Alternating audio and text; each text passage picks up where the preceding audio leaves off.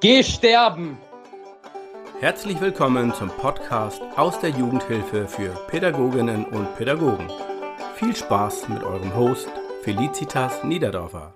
Hey, hey! Ich spreche heute mit dir über ein ziemlich schwieriges Thema. Es polarisiert auch immer wieder die Mitarbeiterinnenwelt der pädagogischen Fachkräfte. Und zwar geht es darum, wie können wir damit umgehen, wenn Kinder und Jugendliche rauchen? Ja, es gibt natürlich einmal rechtliche Vorgaben, die einzuhalten sind. Allerdings ist das Kinder und Jugendlichen, ich spreche jetzt mal eher von Jugendlichen, weil es überwiegend ein, eine Thematik der Jugendlichen ist. Ich weiß, in der stationären Jugendhilfe kann das auch schon bereits bei Kindern, also im Kindesalter mit 19, 11, 12 Jahren Thema sein. Aber jetzt der Einfachheit halber spreche ich jetzt mal von Jugendlichen. So, rauchende Jugendliche, da müssen natürlich die rechtlichen Vorgaben eingehalten werden. Nun ist es aber natürlich auch so, dass es zur, zu dem Jugendalter dazu gehört, genau solche Grenzen auszutesten und zu überschreiten. Äh, Jugendliche trinken ja auch hochprozentigen Alkohol, den sie eigentlich nicht besitzen oder trinken dürfen, sollten. Also, wie gehen wir damit um? Es ist eigentlich, finde ich, so wie mit fast allen Themen, die so enorm polarisieren und die auch einen Suchtfaktor haben, wie zum Beispiel auch das Thema Medien, begleiten statt verbieten.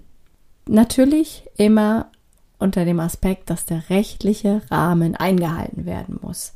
Es nützt aber nicht so viel, Sanktionen und Strafen aufzustellen, wenn wir dich mit einer Zigarette erwischen, dann.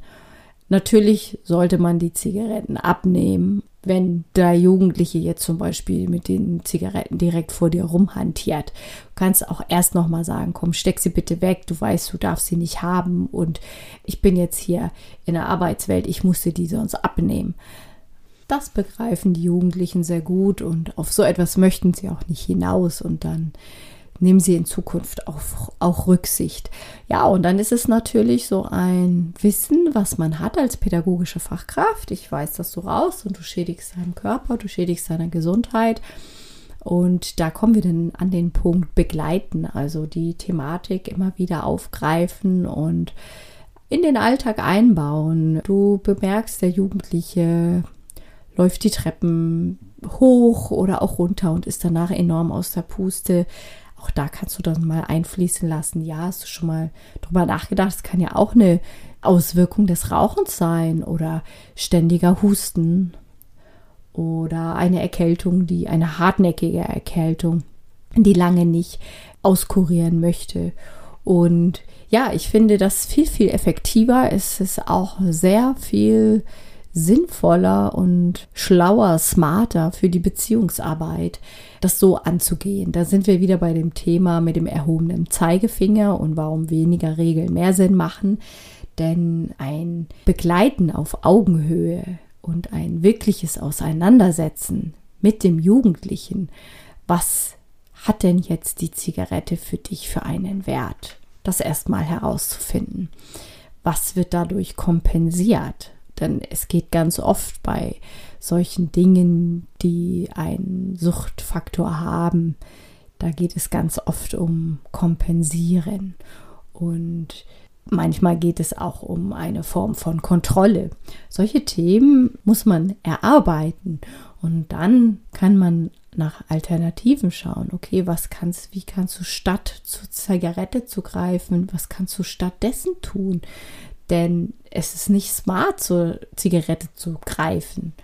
Dann die gesundheitlichen Aspekte einfließen lassen. Warum ist es nicht smart? Und dann auch gleichzeitig in der Beziehungsarbeit sagen, ja, aber du bist doch ein smarter Typ, das weiß ich doch. Und Beispiele nennen, Situationen aus dem Alltag benennen, wo du den Jugendlichen als smart und erfolgreich und schlau wahrgenommen und erlebt hast. Und dann sagen, passt eigentlich gar nicht zusammen, dass du jetzt teilweise sogar dein Geld dafür ausgibst, dass du selber entscheidest, du schadest jetzt bewusst deiner Gesundheit, um zum Beispiel Entspannung zu finden in Stresssituationen.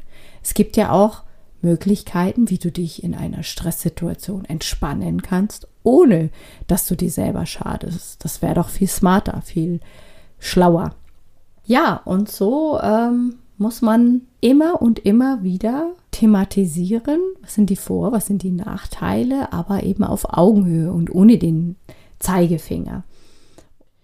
Ganz viel lernen die Kinder und Jugendlichen auch am Modell, also an uns pädagogischen Fachkräften. Ich weiß nicht, wie es jetzt bei dir aussieht im Team oder auch bei dir persönlich, ob du selber rauchst.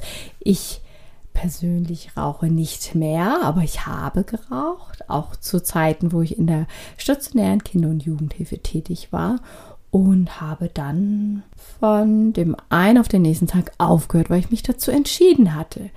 Und das war natürlich auch Thema bei den Kindern und Jugendlichen. Was? Feli, du raus nicht mehr? Ja, warum nicht mehr? Und dann habe ich einfach gesagt, weil ich es nicht mehr will. Ich will nicht mehr Geld für etwas ausgeben, was mir schadet. Das ist doch eigentlich was, was richtig Dummes. Und ich will nicht mehr rauchen. Und das haben die dann auch mit Neugierde aufgenommen und immer wieder haben mich die Jugendlichen darauf angesprochen, ja, und wie geht's dir jetzt? Und das war ganz toll auch, mit ihnen zu teilen.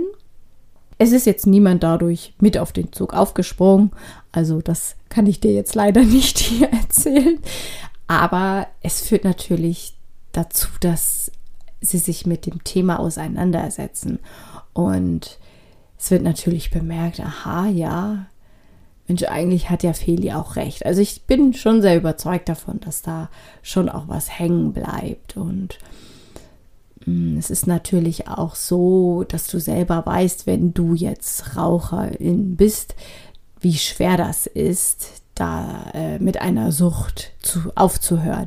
Es muss wirklich der Wille da sein, dann ist es einfach, das sage ich jetzt aus meiner persönlichen Erfahrung heraus.